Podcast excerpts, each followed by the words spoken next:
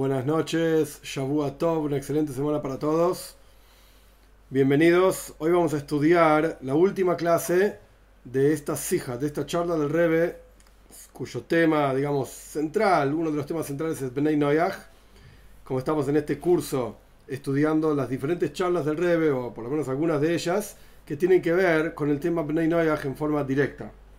Esta charla que estamos estudiando está en el en Likute Sijois, en el compendio de charlas del Rebe, el volumen 23, la segunda charla de Pashas Balak. Resumen extremadamente resumido porque quiero que nos metamos en el asunto y podamos terminar, digo, mediante hoy esta charla. No nos queda tanto, tanto por delante, pero nos queda bastante para pensar.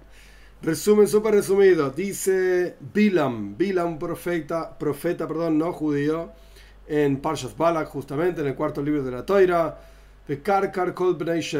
Dios, al final de los tiempos, sea lo que fuera que quiere decir, cuando venga Mashiach, no importa, va a destruir a todos los hijos de Sheis. Y esto es un extraño, y hay una profecía en Zeharia que discute justamente este asunto, que dice que va a terminar quedando solamente un tercio aparentemente de la humanidad, hay una discusión en el Talmud, una opinión dice que va a quedar un tercio de los judíos nada más y el resto, ¡pum! para afuera. Y hay una opinión en el Talmud que dice, no, decir una cosa así es terrible, va a quedar un tercio de la humanidad nada más. Al fin y al cabo, el punto clave, digamos, de todo esto que estamos estudiando es que hay muchas profecías que van en contra de la idea de que Dios va a destruir a todas las naciones del mundo con la venida de Moshiach. Y muchas de estas profecías están en Ishaya, en el libro de Ishaya, el profeta de la redención. Entonces tenemos que poner eh, juntos, digamos, todos los asuntos. ¿Cómo puede ser que en un lugar suena que Dios va a destruir a todas las naciones? E incluso va a quedar solamente un tercio del pueblo de Israel. Mientras que en otros lugares dice que no, las naciones van a servir juntos con el pueblo de Israel a Dios y todas las naciones van a ir al, monte de Dios y qué sé yo y qué sé cuánto. Esto es básicamente el tema. Y el Rebe, un punto más en el resumen y avanzamos. El Rebe, perdón, dos puntos más en el resumen el Rebe mencionó que esto no es simplemente una explicación de los textos en el Tanaj, en la Biblia, en la Torá, como lo quieran llamar. No es solamente una cuestión así, sino que hay una alajá, hay una ley, algo concreto. Y cuando llevamos algo, digamos, del mundo de la explicación, creo que se dice exegético, o sea, como fuera que se dice, no importa, lo llevamos a la alajá, a la ley, ahí tiene una fuerza muchísimo más grande. Ahí ya no es una cuestión de, bueno, mira, yo digo esta explicación, el otro dice la otra explicación, y qué sé yo, que sean todos felices. No, esto pasa a ser lo que, la voluntad de Dios, porque es una ley. ¿Y qué es la ley? La ley, esto, esto es lo que Dios quiere de cada uno de nosotros, que hagamos esto o que no hagamos aquello y así sucesivamente. Entonces, si toda esta cuestión está legislada por el Rambam Maimonides, que es un libro de leyes, un libro Mishneh Torah, escribió otros libros también. Mishneh Torah es un libro de leyes, y la ley de Reyes, claramente Maimónides dice que al final de los tiempos, cuando venga Moshiach, todos juntos vamos a servir a Dios, citando al famoso versículo de Tzefania, el capítulo 3, versículo 9, donde todos juntos vamos a servir a Dios con una lengua clara, etc. Entonces, ¿cómo puede ser que en otro lugar suene, en Zeharia, que vamos a, Dios va a destruir a todo el mundo? ¿De qué estamos hablando? Entonces, de vuelta, el Rebe lo puso dentro del contexto de la alhaja. Después el Rebe explicó lo último que vimos la clase pasada, y sobre esto va a estar basada toda la clase de hoy, el Rebbe explicó el concepto de, en hebreo, Metzius. Metzius significa entidad, existencia. Una forma de ver toda esta discusión es que no es que Dios va a eliminar a todos los no judíos, porque eso va en contra de las profecías, va en contra de la halajá, de la ley, como Maimónides la, la establece, sino que Dios va a hacer perder la existencia como entidad de los no judíos. No van a existir ni como pueblos ni como individuos. Y el rey trajo el ejemplo, entre corchetes lo trajo, pero es interesante, similar en la halajá al concepto de un esclavo. El esclavo no tiene una existencia para sí mismo, el esclavo se debe totalmente a su amo. Esta es una opinión. Entonces cuando Bilam, perdón, cuando Bilam dice, Dios va a destruir a todos los seres humanos, bueno, estamos diciendo que no van a tener una entidad personal, propia, de vuelta, ni como pueblo, sea lo que fuere, lo que quiera decir, no, no sé, honestamente, pero ni como peruano, boliviano, chilenos, argentinos, españoles, no, como pueblo no van a existir más, y tampoco como individuos para sí mismos no van a existir más. van a estar entregados a que el mundo funcione para que los judíos estén estudiando Torah todo el día. Esto es una opinión.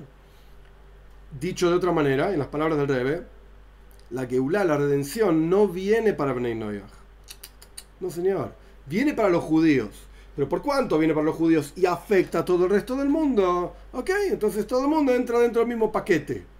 Ah, y y habla de una muerte, ok, no sé qué quiere decir. Va a haber un juicio y va a morir un montón de gente, pero esto no quiere decir que no va a haber más no judíos. No, claramente no quiere decir eso. De hecho, la opinión que decía esto era Reish Lakish en discusión con Rabbi Yohanan y la halajá en el Talmud. Casi siempre, cuando hay una discusión entre Rabbi Yohanan y Reish Lakish, que es muy común, es una historia muy larga quiénes eran estos dos personajes, no, sea como fuere, la halajá es como Rabbi Yohanan no como Reish Lakish. Entonces, de vuelta, Zeharia se sostiene, y sea lo que fuera que quiere decir ese juicio y ese tercio que va a quedar, ok, pero dentro de ese tercio va a haber no judíos también. Pero no van a tener identidad propia. De vuelta, la redención no viene para ellos, viene para los judíos, y bueno, ellos la, ligaron de paso, por así decir, reciben algo de paso. La presencia de Dios va a estar revelada para todos, y esto es lo que quiere decir los versículos de Ishaya y de Zefania, perfecto. Esa es una forma de ver las cosas. La otra forma de ver las cosas, no señor, de ninguna manera. Los no judíos tienen una entidad por sí mismos. Cuando decimos no judíos en este contexto, estamos hablando de Bnei Noyach, porque los que hacen sufrir al pueblo de Israel, los que hicieron sufrir al pueblo de Israel, estos van a morir en el juicio, ok, no va a quedar nada de ellos. Pero aquellos que se apegaron a la Torah, que se apegaron a los preceptos de la Torah, los siete preceptos de Bnei más sus ramificaciones, etc., ellos sí van a existir como pueblo. De vuelta, esto estoy inventando porque el rey no lo dice, peruano, boliviano, chileno, argentino, español, y donde sea. Y como individuos, porque la redención viene para ellos también, y ellos son parte integral de la redención. Sin ellos no hay Geula tampoco. Sin ellos no hay Geula tampoco, no hay redención tampoco tienen su propia esencia, su propia identidad, entidad, y la redención viene para ellos también. Y depende de ellos que ellos tengan su comportamiento como corresponde, con sus siete preceptos, sus ramificaciones, etc., que Mashiach efectivamente se revele para todos, no solamente para el pueblo de Israel. Y bueno, aquí hay no judíos, entonces también ven a Dios, sea lo que fuera que ven. No, viene para ellos también. Estas son las dos opiniones que el Rebbe planteó. ¿Qué tiene que ver esto con la destrucción de todos los seres humanos que hablaba Bilam? Que sobre esto está basada la, la, la, la la charla del Rebe, y avanzamos a partir de esto. Tiene mucho que ver. Porque cuando Bilam habla de la destrucción de esas naciones, estás hablando de la destrucción, según la primera opinión, de la entidad de esas naciones, no de las personas. Y según la otra opinión, cuando, cuando Bilam habla de la destrucción de las naciones, está hablando efectivamente de un juicio que va a existir. Zeharia efectivamente fue un profeta. Y él dice que va a quedar un tercio nada más. Y bueno, ¿ok? A eso se está refiriendo Bilam, que Dios va a eliminar, por la razón que sea, por el juicio que sea, de la forma que sea, no lo sé. No nos incumbe, digamos. Pero va a eliminar a, dos tercios de la población. ¿Ok? Avanzamos. Una vez que tenemos dos formas de ver las cosas del versículo de Bilam, o sea, de Parshas Bala, que lo dijo Bilam. ¿Cuál es la que toma la halajá, la ley judía, y cuál es la que toma Hasidut, el pensamiento hasídico? Esto es lo vamos a estudiar hoy, muy interesante como el Rebe lo, lo muestra. De acuerdo a todo esto que explicamos hasta acá, en las últimas dos clases, surge que en la halajá en la ley, de acuerdo a la opinión del Rambam, que esto es lo que estamos estudiando, y de la misma manera, de acuerdo al pensamiento hasídico, la segunda opción es la correcta. No van a, dejar de existir Bnei no van a dejar de tener una entidad, una identidad individual, no van a ser esclavos, no van a dejar de tener una identidad nacional, sea lo que fuera que quiere decir. Ahora bien, decirlo es muy fácil. El Rebe, por así decir, quedó bien con todos. ok, los Bnei van a seguir existiendo, va a estar todo bien. Probámelo, mostrámelo en la ley, en el Rambam, y mostrámelo en el pensamiento hasídico. Y esto es lo que el rey va a hacer ahora.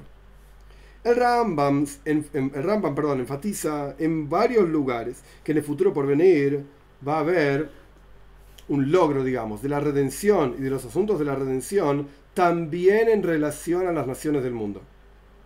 Y en todos los lugares el Rambam los menciona, digamos, a la redención, incluso, o sea, incluyendo a las naciones del mundo, como un asunto por sí mismos, no como esclavos de los judíos, como, por así decir, en, no entidades cuya existencia es solamente el servicio. Y los judíos, yo vivo porque tengo que servir a judíos, si no, no existo. No, no, dice el, el Rebe. El Rambam no dice esto. En las palabras del Rebe, no menciona el Rambam, Maimónides, a los no judíos, a los Bnei Noyach, en términos a la redención, en relación a la redención, a la Geulah, como un detalle de la redención de los judíos. No. Y el Rebe lo muestra.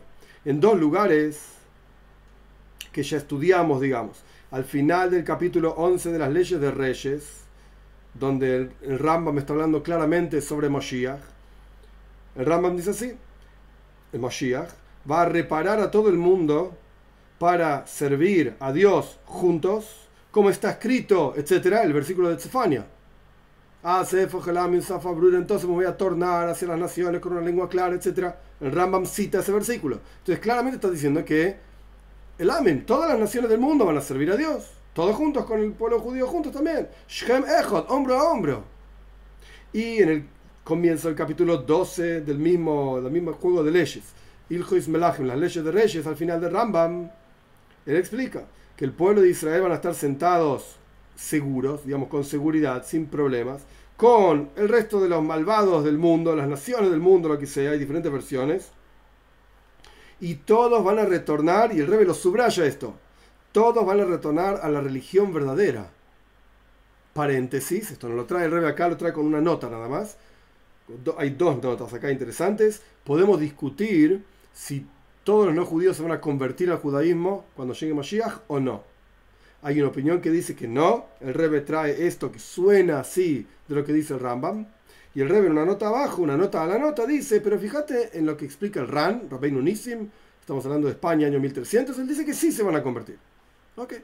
Y de hecho hay un video en el canal que habla sobre este tema, separado, digamos. Es un tema en sí que ya está tratado, lo pueden estudiar. Cerramos paréntesis, en el lenguaje del Rambam, sea lo que fuera que quiso decir, se convierte o no se convierte, no importa.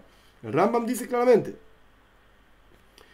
todos van a retornar a la religión verdadera. Kulam le kulam le Todos van a retornar a la religión verdadera. Y no van a robar, y no van a destruir, sino que todos van a comer las cosas permitidas con calma y con tranquilidad junto con el pueblo de Israel. Quiere decir que el Rambam lo dice en dos lugares donde habla sobre Mashiach concretamente. Está hablando de la redención de las naciones como ellos mismos. No pierden su identidad. De la misma manera, al final, del, digamos, el final total, completo final de su libro, donde el Rambam dice que no será el trabajo de todo el mundo, el, Rambam, el Rebe subraya, todo el mundo, significa todos los seres humanos, sino conocer a Dios solamente. Entonces, ¿qué van a estar haciendo los judíos estudiando Torah? ¿Y qué van a estar haciendo los no judíos estudiando Torah? Porque es la forma de conocer a Dios de la explicación simple del lenguaje del Rambam se entiende que se refiere a todas las naciones del mundo, incluso a los no judíos. Y podríamos decir que esto, que el Rambam, este hecho de que el Rambam considera, opina, que la redención futura va a ser una novedad y una elevación también en las naciones del mundo por sí mismos, el Rambam está siguiendo una opinión que la podemos ver en diferentes lugares en todo su libro paréntesis, esto es algo común, lo que pasa es que hay que saber mucho para esto, y obviamente el Rebe lo puede hacer porque sabe mucho. Esto se llama en hebreo una shita. Shita significa una opinión, una forma de, una perspectiva. En la halajá, en la ley, vemos grandes sabios que tienen shitois, tienen opiniones. Y esas opiniones se expresan a lo largo de diferentes textos que hablan de diferentes temas. Lo que pasa es que por cuanto la opinión que subyace en este personaje, en este caso el Rambam, es tal, esa opinión se expresa en montones de leyes, en montones de lugares. Esto es clásico verlo en las discusiones que hay en el Talmud entre Beis Shammai, Beis Hillel, la casa de Shammai, la casa de Hillel. Uno era más estricto, la casa de Shammai, uno era más permisivo, la casa de Hillel. Y esto se ve cómo se expresa en todas las discusiones que tienen. En todos los temas que hablan, expresan este mismo asunto. Y acá el revés está diciendo, lo mismo pasa con el Rambam, Maimónides. Maimónides, ¿por qué opina que los no judíos en el futuro por venir continúan conservando una identidad global y personal, porque el Rambam está siguiendo una opinión que se expresa en otros lugares también, de su propio libro. El Rambam dice, esto está también en las leyes de Reyes, todo aquel que recibe los siete preceptos y se cuida de hacerlos, es Haside, es parte de los Hasidei Humo y los piadosos entre las naciones, y tiene, el lo subraya esto, y tiene una porción en el mundo por venir. Entonces ya el Rambam está diciendo claramente, en momento señores, si vamos a decir que Dios va a destruir y matar y erradicar y destruir totalmente a todos los no judíos, mm, ¿qué clase de porción en el mundo por venir es esa? Es una locura. No es porción en el mundo por venir, lo vas a matar a todos. Entonces claramente el Rambam no opina así. El Rambam dice concretamente que todos los no judíos que cumplen sus preceptos de Breinoyah, etc., tienen una porción en el mundo por venir. Siempre y cuando, continúa el texto del Rambam, siempre y cuando, cuando acepten los preceptos y los hagan porque Dios mandó esos preceptos en la Torah y nos informó a través de Moisés Rabbeinu, etc. Esto quiere decir que la entrega de la toira, y esta es la charla que estudiamos en la clase, digamos, anterior de charla de Rebe, la entrega de la toira Matan Toira generó una elevación adicional en los siete preceptos de Bnei que ya existían desde antes de que Dios entregue la toira. Pero a partir de Matan Toira, de la entrega de la toira, hay algo nuevo. Antes de la entrega de la toira tampoco se podía matar, tampoco se podía robar. Son las leyes que Dios le entregó al primer hombre, leyes que Dios le entregó a Noyah entonces las leyes estaban ahí concretamente vigentes. Pero a partir de la entrega de la toira hay un hidush, una novedad. ¿Cuál es la novedad? Ojo, porque un tipo, una tipa, es lo mismo, hombre y mujer no hay ninguna diferencia. Que hace esto, tiene porción en el mundo por venir. Ahí ya no es simplemente no mates sino robes para que tengamos una sociedad eh, sana, una sociedad donde se pueda vivir tranquilo. Si yo tengo que estar preocupado de que el vecino me va a matar, no puedo vivir en paz, entonces lo mato yo primero antes de que me mate la mí. Es una locura. No se puede vivir así. No es solamente esto, sino que hay una cuestión mucho más elevada espiritual, que estamos hablando de una, una porción en el mundo por venir. Y automáticamente la existencia de las naciones del mundo continúa vigente. Y por eso tiene una recompensa por sí mismos. Paréntesis, el rey no lo trae acá, y a mí me llama la atención que el rey no lo menciona, ni siquiera en una nota. Pero hay un Zoyar en Rus, en donde dice, en Zoyar Hadash en Rus, ahí claramente explica que hay un Oilam Habo, un mundo por venir. Es interesante que no solamente el Rambam dice esto, sino que el Zoyar también dice esto. El mundo por venir para los no judíos también. Y el Zoyar lo único que dice ahí, sin, sin especificar, que el mundo por venir para los judíos es diferente de para los no judíos, pero no dice ni qué, cuál es la diferencia, ni de qué se trata. Yo no lo sé. Pero está escrito eso, eso sí lo puedo decir, porque eso sí lo vi escrito. ¿Qué significa? No lo sé. Pero el punto es que el Rebe enfatiza que hay una porción en el mundo, en el mundo por venir, perdón, y hay una recompensa para los Bnei Noyach, concretamente para ellos, para cada individuo. No pierden su esencia, no pierden su existencia. Esto es la prueba de que la halajá, la ley, por lo menos dentro de lo que es el Sefer Rambam, el libro de Rambam, la ley es que Bnei Noyach no dejan de existir en el mundo por venir. Tienen una porción por sí mismos, continúan vigentes, existentes, junto con el pueblo de Israel, van a estar juntos al Das Aemes, a la religión verdadera, se convierten o no se convierten, es una discusión. Prueba número uno. Ahora vamos a la prueba desde el pensamiento hasídico. Pnimius a lo más profundo de la Torah. De la misma manera se entiende este asunto, de vuelta, que los Bnei Noyach no pierden su esencia, se entiende este asunto de lo que dice el Alter Rebbe en el Tanya. El Alter Rebbe, Rabbi Shneur Zaman de Liadi, que ahora dentro de poquitito, en, tres días, el 24 de Teibes, hoy estamos terminando el 21 de Teibes, 24 de Teibes, es el, el día del Yortzeit del Alter Rebbe, del fallecimiento del Alter Rebbe, y es un día muy especial, etc. El Alter Rebbe, Rabbi Shneur Zaman de Liadi, escribió, entre otras cosas, el libro de Tania. Tania es un libro de, es el libro central, la columna, la columna vertebral, por así decirlo, del pensamiento hasídico, Chabad. La Tereba escribe en el Tania la siguiente frase. Esto está en el capítulo 36, donde el Terebe habla ampliamente de la redención, cómo va a ser, qué va a ser. No, estamos hablando de quién le va a pegar a quién y cómo va a ser el juicio de Dios, qué representa, qué significa la redención. El Rambam dice así, eh, perdón, el Alterebe dice así. De en la redención va a haber una revelación de la presencia de Dios. Y de esa virtud, de esa elevación y esa reflexión que se va a revelar de la presencia de Dios en el futuro por venir, con la venida de Mashiach pronto en nuestros días, para el pueblo de Israel, escribe el Terrebe, se va a iluminar la oscuridad de las naciones también. Como está escrito, esto está en Ishaya, capítulo 60, versículo 3. Irán las naciones en tu luz, la luz de Dios, ¿no? En tu luz, etc. Y está escrito, continúa el Alter Rebbe citando diferentes versículos. No le alcanzó ni siquiera con un versículo, varios versículos.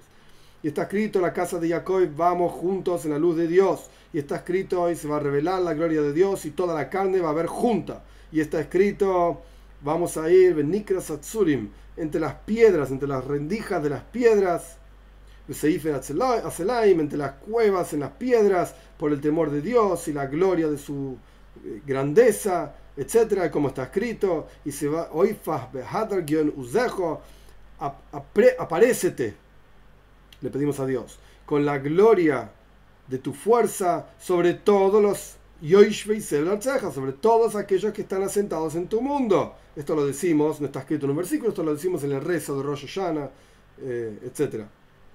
Quiere decir que hay una revelación divina para todo el mundo. Todo el mundo significa todos los seres humanos en la faz de la tierra. Esto es lo que el Alte Rebe, fundador del movimiento Jabal, escribe en el Tania, en el capítulo 36. Y esto es lo que el Rebe citó. Continuamos la explicación del Rebe. Con esto, que el Alte Rebe no se contenta, no se satisface simplemente con lo que dijo antes que entonces, en el capítulo 36, que entonces se va a refinar la materialidad y el cuerpo y el mundo y vamos a poder recibir una revelación de Dios que va a iluminar para el pueblo de Israel a través de la toira que se llama fuerza, vamos a poder recibir y percibir y aceptar y disfrutar de la presencia de Dios, etc. La no termina ahí. Podría haber dicho eso, dicho de otra manera, feo, pero a propósito lo digo de esta manera. El Alter Rebbe está escribiendo un libro para judíos. Mira, a mí qué me importan los no judíos. Yo escribo, mirá, va a vamos a percibir a Dios. ¡Ay, qué bueno que está! Y los no judíos, no sé, anda a buscarlo en otro libro. No, dice, el, el Alter Rebbe no hace eso. Podría haberlo hecho, pero no hace eso.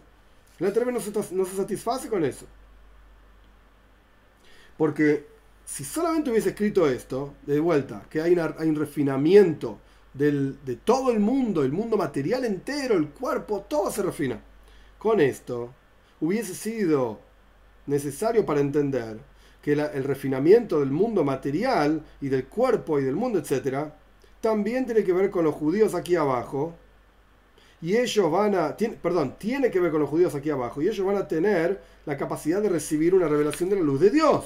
Pero el Terebe no se contenta solamente con esto, sino que avanza y dice, y de toda esa revelación divina va, a iluminar la oscuridad de las naciones también. Mm. Entonces, ¿para quién viene Mashiach? ¿Solamente para los judíos? No. Hay una revelación de la presencia de Dios para las naciones también. El Alter Rebbe enfatiza, como explicamos anteriormente, que esta iluminación, entre comillas, de la oscuridad de las naciones, no es solamente una porción o un detalle que tiene que ver con la elevación y, el refinamiento de los judíos. No, sino que hay un asunto que tiene que ver con las naciones del mundo, ellos mismos. Lo que en algún momento es oscuro y no acepta y no, ingresa en su interior la revelación de la presencia de Dios, con la venida de Moshiach lo van a revelar, lo van a tener, lo van a aceptar, lo van a incorporar. ¿Quiénes? Las naciones del mundo también. Y por eso, a pesar de que esta iluminación de la, de la oscuridad de las naciones surge a partir de una reflexión que hay de la revelación divina para el pueblo de Israel, como es así claramente, porque la revelación ocurre en el pueblo de Israel, la revelación de la presencia de Dios ocurre en el pueblo de Israel, como dice el Zoyar, que el pueblo de Israel y Dios están juntos, son una cosa, entonces hay una revelación en el pueblo de Israel, pero esa revelación va a generar una actividad muy profunda, un efecto muy profundo, una revelación de la presencia de Dios, una cosa tan profunda, y un movimiento de temor y anulación a Dios en las naciones del mundo, al punto tal que todos los asentados del mundo, todos los seres humanos van a percibir la revelación de la gloria de Dios. Quiere decir que, ok, viene a través de los judíos, ok, podemos discutir por qué, es así, pero en la práctica no es que quedan los judíos y el resto de los de las naciones se mueren todos, no. De esa energía que pasa, digamos, a través de los judíos, ilumina la oscuridad de las naciones del mundo. También en las palabras de la Terebe. Dios se va a revelar sobre todos los asentados del mundo entero, de tu tierra, que Dios creó. Porque ¿quién crea a los no judíos? Dios. ¿Y quién crea a los judíos? Dios. Entonces no es que Dios va a decir, bueno, estos, estos seres humanos, ¡pum!, los volamos todos. No. Hay una revelación de la presencia de Dios en las palabras del rezo que decimos en Rosh Hashanah, Alcohol Yoishvei sobre todos los que están asentados en tu mundo, Dios. Entonces con esto, esto fue el capítulo 9, el Rebbe probó desde la ley, desde la Alajá, en el Rambam, y desde Hasidus, desde el libro central del pensamiento hasídico Jabal, que Dios se revela para las naciones del mundo también. Moshiach no viene solamente para nosotros, los judíos, viene para todos los seres humanos, sin excepción. Este, capítulo 10, este asunto particular,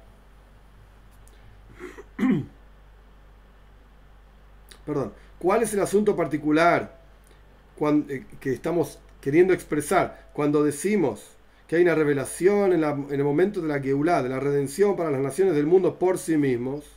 ¿Y qué agrega esto al texto del Alte Rebe en el Tania? ¿Qué quiere decir todo esto? ¿Qué aplicación práctica tiene? Y también tenemos que entender por cuánto toda la creación y toda la existencia de los cielos y la tierra y todas las huestes, incluyendo las naciones del mundo, eh, es, como decimos al comienzo de la toira, Breishis. La palabra Breishis ahora no es el momento para toda la explicación, pero la palabra Breishis es una palabra muy difícil de traducir en el texto de la Torah. Es la primera palabra de la, de la toira en el comienzo, mal traducido pero nuestros sabios explican, y Rashi lo trae en su comentario de la Toira, ¿por qué creó Dios el universo entero? Bishvil Israel, Bishvil la Toira. Por el pueblo de Israel, para que estudien la Toira en el mundo. Entonces hay un mundo. ¿Cómo podemos decir que se va a sentir en la Geula de los judíos mismos? Perdón, en la Geula, en la redención de los no judíos un asunto por sí mismos en adición a la redención de los judíos. el rey está haciendo una pregunta un poco, parece un poco rara, la pregunta es interesante. En todos los asuntos existe pnimius y hitzoinius, lo profundo y lo exterior. Por ejemplo, cuando yo quiero algo, yo quiero dinero. ¿Para qué quieres dinero? ¿Por el dinero? No, porque yo quiero comprar comida. ¿Y para qué quieres comprar comida? ¿Por la comida? No, porque yo quiero estar vivo. Entonces, Pnimius, lo más profundo en realidad, el verdadero deseo de un ser humano sano es estar vivo, es vivir. Pero para vivir hay que comer. Y para comer hay que tener dinero para comprar comida. Entonces yo voy a trabajar. ¿Pero por qué? ¿Porque me gusta trabajar? No, porque en realidad yo tampoco quiero ni trabajar, ni el dinero, ni la comida. Yo quiero estar vivo. Si me mostras una forma de estar vivo sin comer y sin tener dinero y sin trabajar, ok, lo voy a hacer. Entonces, lo pnimi, lo interior, es la vida. Lo exterior, lo secundario, bueno, el trabajo, la comida, el, trabajo, el dinero y qué sé yo, qué otras cosas más, que en realidad uno quiere solamente para vivir. Bien. La Toira nos dice, así explica Rashi al comienzo de la Toira, es lo que el Rebe está citando acá, la razón por la cual Dios crea el universo es para que el pueblo de Israel estudie Toira aquí abajo. Moshiach, esto lo dice el Rambam claramente y el Rebbe lo citó también. ¿Para qué viene Moshiach? para que la. Dice el, dice el Rambam y el Rebbe lo cita. el trabajo de todo el mundo, ¿cuál va a ser? Estudiar Toira. Entonces, el trabajo de los judíos, ¿cuál va a ser? Estudiar Toira, sin duda. Entonces, el mundo fue creado para que los judíos estudien Toira. Moshiach viene para, que los judíos estudien Toira. Entonces, aparentemente, Moshiach viene para los judíos.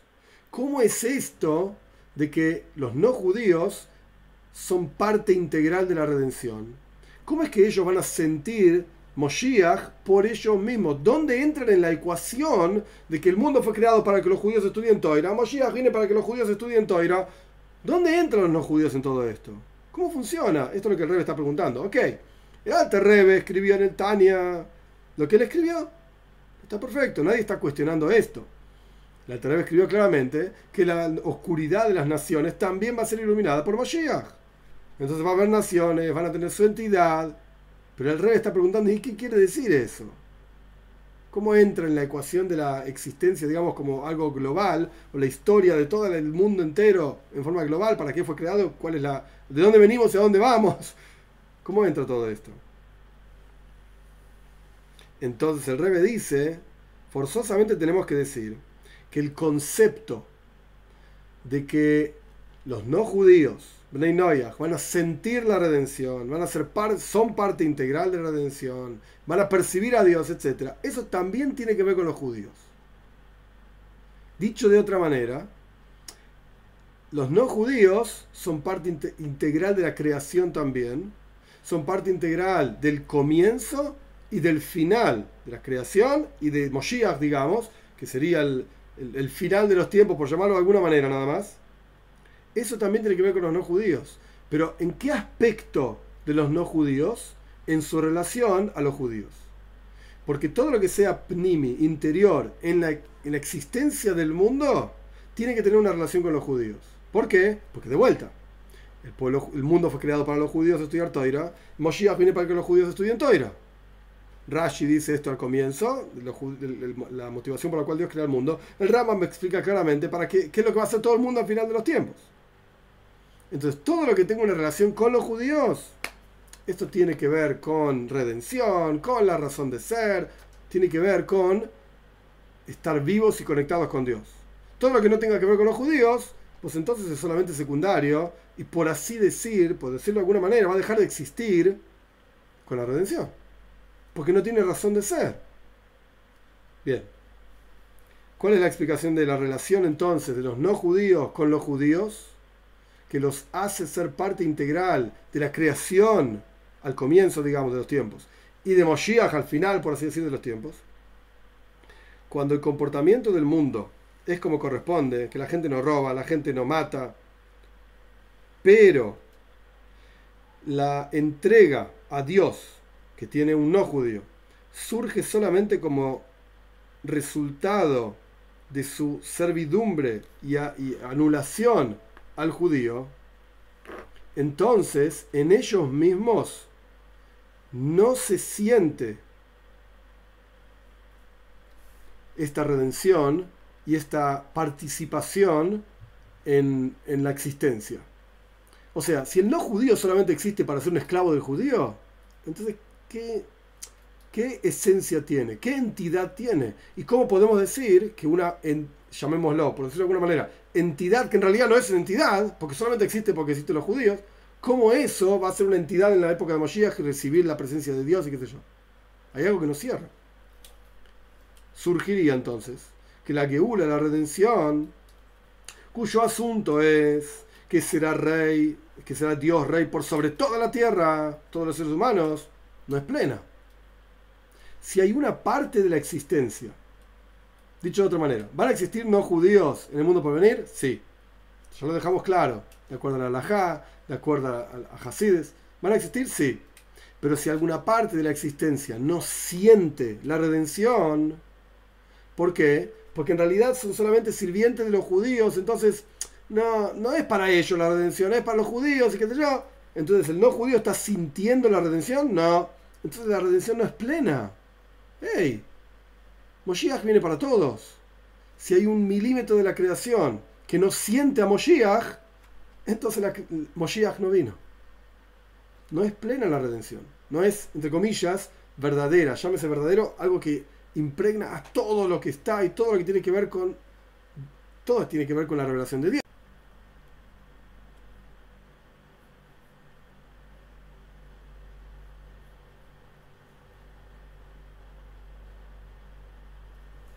Perdón, se había cortado un poquito.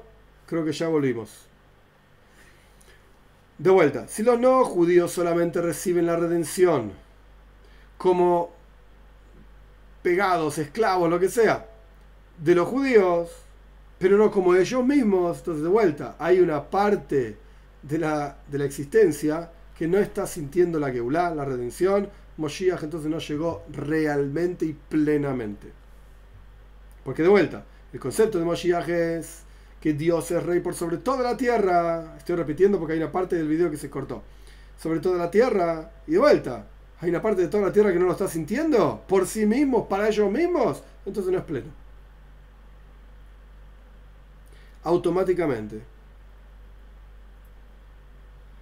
Si no está Moshiach pleno, de manera tal que los no judíos también lo sienten para ellos mismos, automáticamente las revelaciones divinas que tienen que ver con los judíos tampoco son plenas.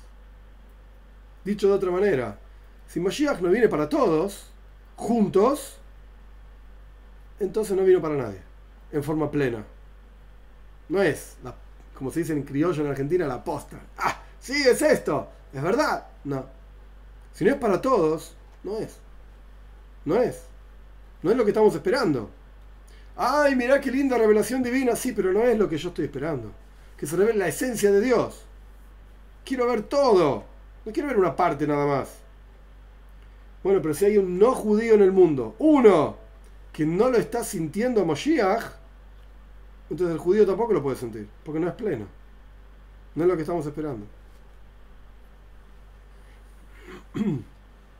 Sin embargo, cuando el mundo y el mundo entero y todo lo que hay en el mundo siente y el, el tal y cual cada parte del mundo es al rey, a Dios, como dice el versículo en Cefania, y todos llaman juntos y sirven hombro a hombro a Dios, y como dice el Rambam, retornan todos a la verdadera religión, al punto tal que la ocupación de todos los seres humanos va a ser conocer a Dios. Entonces ahí es una verdadera redención plena se, realmente se cumple la intención divina de tener, de tener una morada aquí abajo en este mundo en forma plena. Y esto genera automáticamente una redención plena para judíos también. Dicho de otra manera, no existe una redención por la mitad. No existe Geula, redención plena y verdadera para judíos que excluya a los no judíos. No hay una cosa así. Porque entonces la redención para los judíos tampoco es plena. Por esto, así explica el Rebe, lo que el Alte Rebe trae anteriormente, diciéndolo mal a propósito. A mí que me importan los no judíos, estás explicando la Geula, la redención para los judíos y la revelación de la presencia de Dios, y de repente no, no tenías nada mejor que hacer que copiar o agregar varios versículos que hablan de los no judíos y decirme que la redención divina también va a iluminar la oscuridad de los no judíos. ¿A mí qué me importa? El Rebe responde, tenés que entender, lo que el Alter Rebe está diciendo en el Tania es, no hay redención por la mitad. No hay una cosa que se redime mientras al mismo tiempo otra no. No existe una cosa así. O la redención es plena y es para todos, o por lo menos en forma plena no es para nadie. Uy, mira qué lindo, recibimos algo de revelación divina. Pero sí, no es la, verdadera cosa. No, señor. Último capítulo. De acuerdo a lo mencionado, podemos entender estas dos explicaciones que había en el versículo Karkar Kol que dijo Bilam, que Dios va a destruir a todos los seres humanos. Y cómo eso va también junto con la, profecía de Zeharia, que van a ser recortados, van a morir, y todas las otras profecías que hablan sobre la existencia de las naciones del mundo, el mundo por venir, por lo menos desde la perspectiva hasídica. Dos puntos. En el futuro por venir se va a cumplir que será Dios por rey sobre toda la tierra. Y esa revelación va a ser de Dios único, Hashem Echot, en todo el mundo y todo el mundo lo va a poder percibir y entender, sea lo que fuere que van a ver y vamos a ver, no lo sé, pero esto es lo que está escrito, va a haber una revelación de la presencia de Dios, Dios único, etc. Y en particular,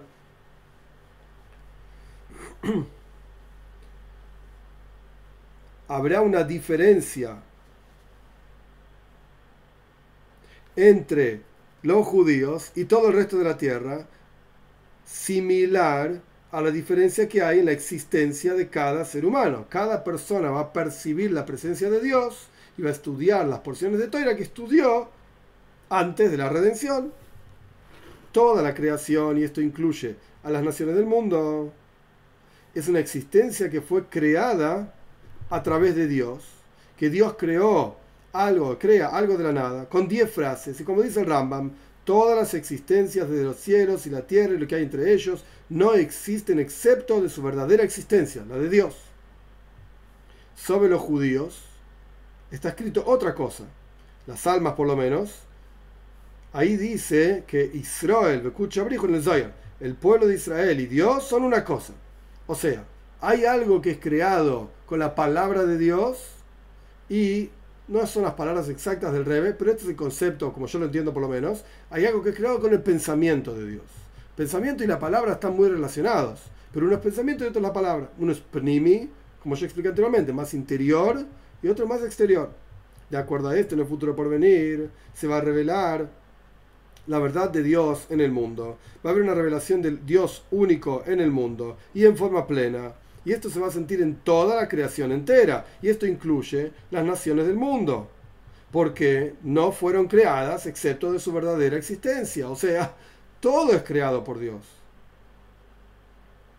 Y si no fuese por Dios, nada podría existir. El Rebbe está parafraseando el comienzo del libro de Rambam de Maimónides. Habló del final y ahora está hablando del principio. Esto quiere decir que se va a sentir en toda la creación que somos, digamos, tenemos en nuestro interior la verdadera existencia de Dios y no somos una existencia independiente de Dios. Y esto, desde la perspectiva hasídica, es lo que significa que va a haber una destrucción, no es el pshat, no es el sentido literal, así que no, no malinterpreten. Va a haber una destrucción de toda la humanidad. ¿Qué está diciendo desde la perspectiva hasídica más profundo? ¿Qué está diciendo Bilam? Se va a destruir en cada ser humano la sensación de que yo soy independiente y no necesito a Dios. Mirá, yo vivo, respiro, como, duermo, etcétera, etcétera, sin necesidad de Dios. Esta parte, esta, este concepto en el ser humano es lo que se va a destruir. Esto no va a existir más todos vamos a sentir, y el rey lo dijo claramente, judíos y no judíos, es verdad, no todo lo mismo, no se pregunte la diferencia porque no lo sé. Ya lo cité anteriormente también del Zoyar Hadash en Rus, no sé la diferencia del mundo por venir de los judíos y los no judíos, no lo sé. Pero en la práctica todos lo vamos a sentir. ¿Y qué vamos a sentir? Que no somos independientes, que estamos enchufados a Dios, como un aparato electrónico, eléctrico que está enchufado, vamos a sentir como todos estamos enchufados a Dios y como, como nuestra verdadera existencia es Dios, no cada uno de nosotros por separado.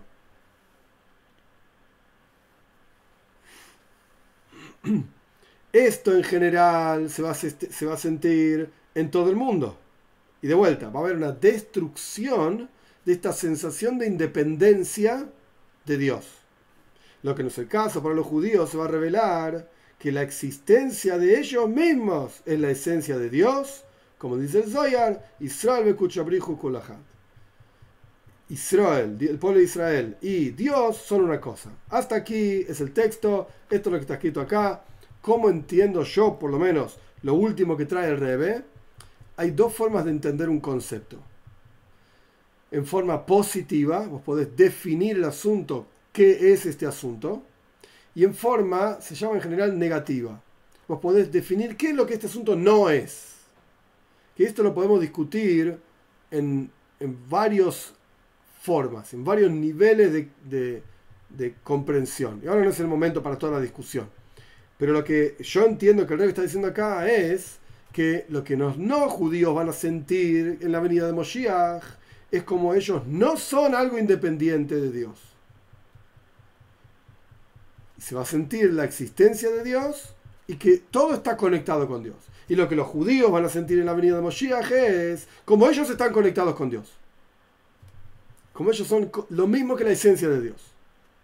Entonces uno es, no estoy separado de Dios y otro es, estoy vinculado a Dios son al final como dos perspectivas de la misma cosa, con otro nivel de profundidad. Esto es lo que yo entiendo que el Rebe está diciendo acá. Es interesante en, los escritos del Rebe, eh, no se llega a ver quizás, eh, porque es muy chiquito el texto, pero están los textos, acá el texto, y están las notas abajo. Aunque no entienda nada de lo que dice, no importa. Este último asunto no tiene notas. El Rebe siempre cita, está escrito en tal lugar, está escrito en otro lado, o en las notas también dice, bueno, esto lo puedes encontrar más detalles en tal lugar desarrollado, etcétera, etcétera. Este, este último asunto no tiene explicación. Es lo que el Rebe dice, esto surge de la toira del Rebe propiamente dicha. ¿Qué quiere decir? ¿Cuál es la diferencia? Como, el Rebe entiende la diferencia de la revelación divina en el futuro por venir para judíos y para Bnei Unos, no, unos van a dejar de sentirse separados y otros van a sentirse conectados. Sea como fuere, que podamos ver y percibir esto pronto en nuestros días con la venida de Moshiach. Vamos a ir a las preguntas, que vi que hay varias. Un momentito.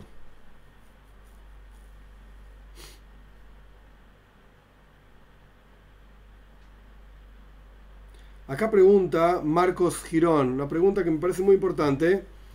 Si, ¿Cómo se hace para hacerse Beninoyak si necesita de tres rabinos para que lo certifiquen? No. La respuesta es no. Simplemente no necesita ningún rabino de ningún lado que certifique nada. Si vos cumplís los siete preceptos como están explicados en la Toira, el Rambam me explica ampliamente, y, y, estás convencido, crees, tenés fe en que estos preceptos, obviamente todas sus ramificaciones, esos preceptos fueron dados por Dios a Moisés en el monte Sinai y están en la Toira, esto te hace y te transforma en un Ben Noyach. ¿Qué quiere decir esto? Obviamente hay que cumplir esos preceptos, no solamente conocerlos, no robar, no matar, no adulterio, bueno, ok, hay que hacerlos con todas sus ramificaciones y estudiarlos, etc. Esto es ser un Ben. Lo que habla de los tres rabinos y qué sé yo, esto se llama eh, un Gertoyshav. Hoy en día no existe Gertoyshav. Ya sé que hay quienes venden un, certificado de Gertoyshav. No sé, yo no me hago cargo. Eh, no me hago cargo. Los que quieren pagar, que paguen, que hagan lo que quieran. No, no es necesario pagar nada. No es necesario pagar nada ni tener ningún certificado de nada y hasta donde yo entiendo no tiene ningún valor ese certificado. Incluso aquellos que tienen el certificado, que es esto y que lo otro, en mi humilde opinión no tiene absolutamente ningún valor. ¿Por qué?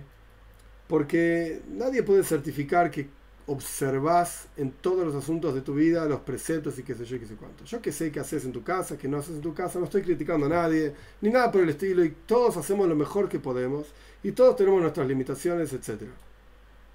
Pero, ¿qué vas a certificar? ¿Que esta persona cumple los preceptos? ¿Cómo sabes? ¿Estás todo el día con esa persona? ¿Tienes una camarita oculta a ver qué hace esta persona todo el día? ¿Sabes lo que pasa en el corazón de esta persona? No, entonces no hay nada que certificar. Eso, es mi humilde opinión. No amanecer pregunta. Según entiendo, el juicio será justo. Además, el Eterno es grande, misericordia. Claro que sí. Estoy de acuerdo. Por lo que no deberíamos tener miedo de ese juicio. Estoy 100% de acuerdo no amanecer. Hace poco en uno de los videos que puse una persona hizo un comentario que hace un tiempo hay un video sobre el Gehinnom, sobre el purgatorio. Y una persona hizo un comentario, lo pueden ver, está, en el canal. Y el comentario está en el canal también. Que hay un otro rabino que tiene un video de 3 horas. ¿Saben lo que son 3 horas y pico mirando un video? Yo me aburro a los 10 minutos, a los 5 minutos. Pero tres horas hablando sobre el Gehinnom. Y en ese video se burla de la perspectiva de Jabad sobre el Gehinnom. Yo el comentario y de vuelta no importa todo el detalle. Yo sé lo que es Gehinnom, sé dónde está explicado el Gehinnom, Reshis Hochma, qué sé yo, qué sé cuánto. El punto es, ¿cómo querés vivir tu vida? Esto surge del comentario de Nuevo Amanecer, que me parece muy bueno. ¿Cómo, ¿Cómo querés vivir tu vida? ¿Querés vivir tu vida todo el día teniendo miedo de que Dios te va a castigar? Ok, ¿Esa es tu relación con Dios? Muy pobre. Es muy pobre. Yo prefiero verlo a Dios como que me quiere, me aprecia, me cuida. Entonces, ¿el juicio va a ser justo? Claro que sí. ¿Dios tiene misericordia? Claro que sí. Claro que sí.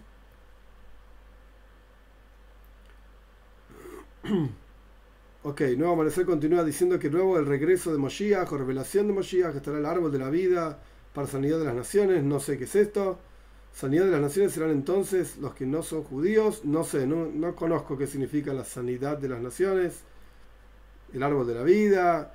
No me estoy haciendo el tonto, sé de que entiendo básicamente de qué estás hablando, pero me suena a algo extraño. Algo de, de Kabbalah, que el árbol de la vida y qué sé yo, no tiene nada que ver con las nociones y con la sanidad.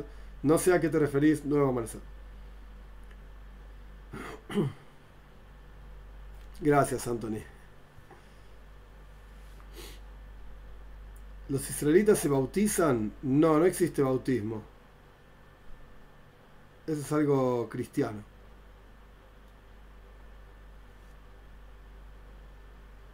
Oh, Jorge, qué buena noticia. Tu amigo empezó a cumplir Shabbat. Muy bien, Jorge. Todavía estoy esperando que me escribas un email, Jorge.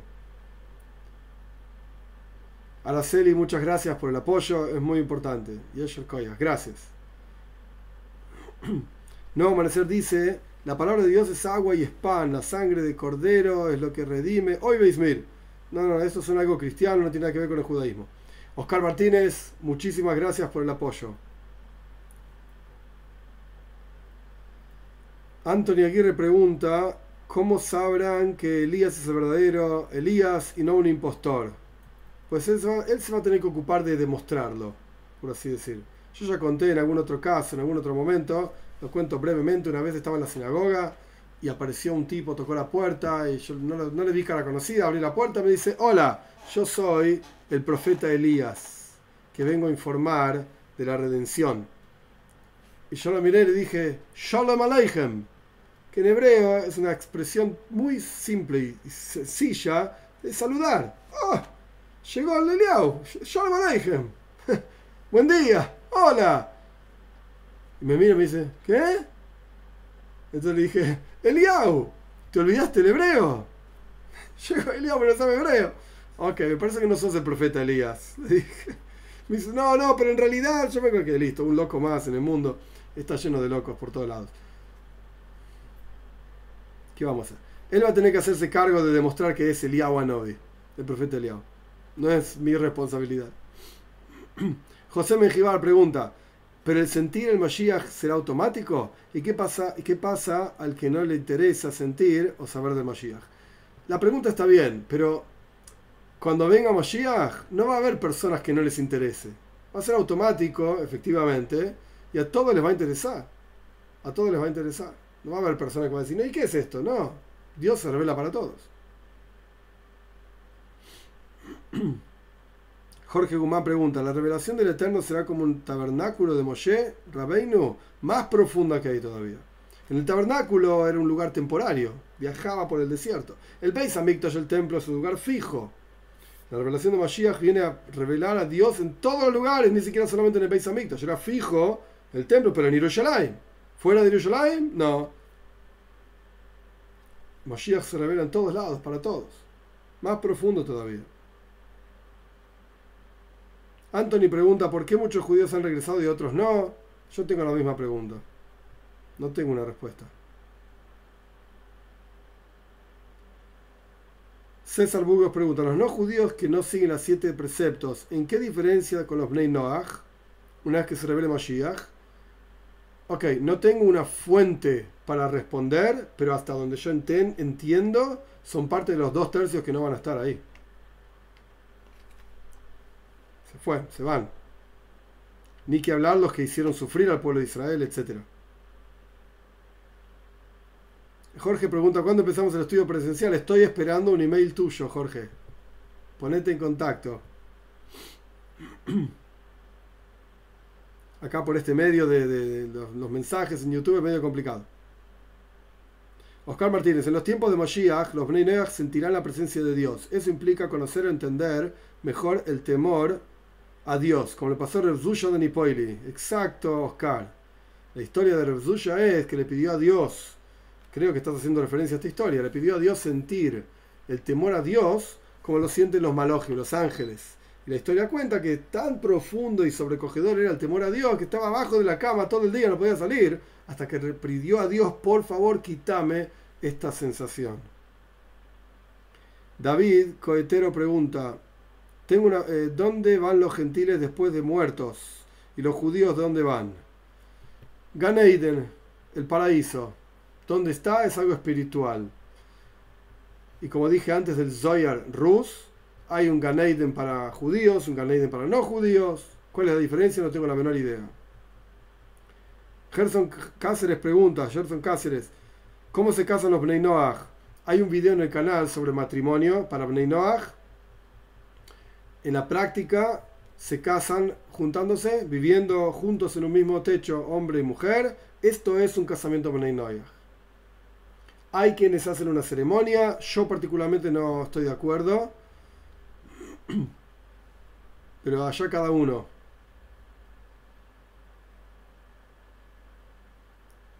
Eh, ok, veo que no hay más preguntas.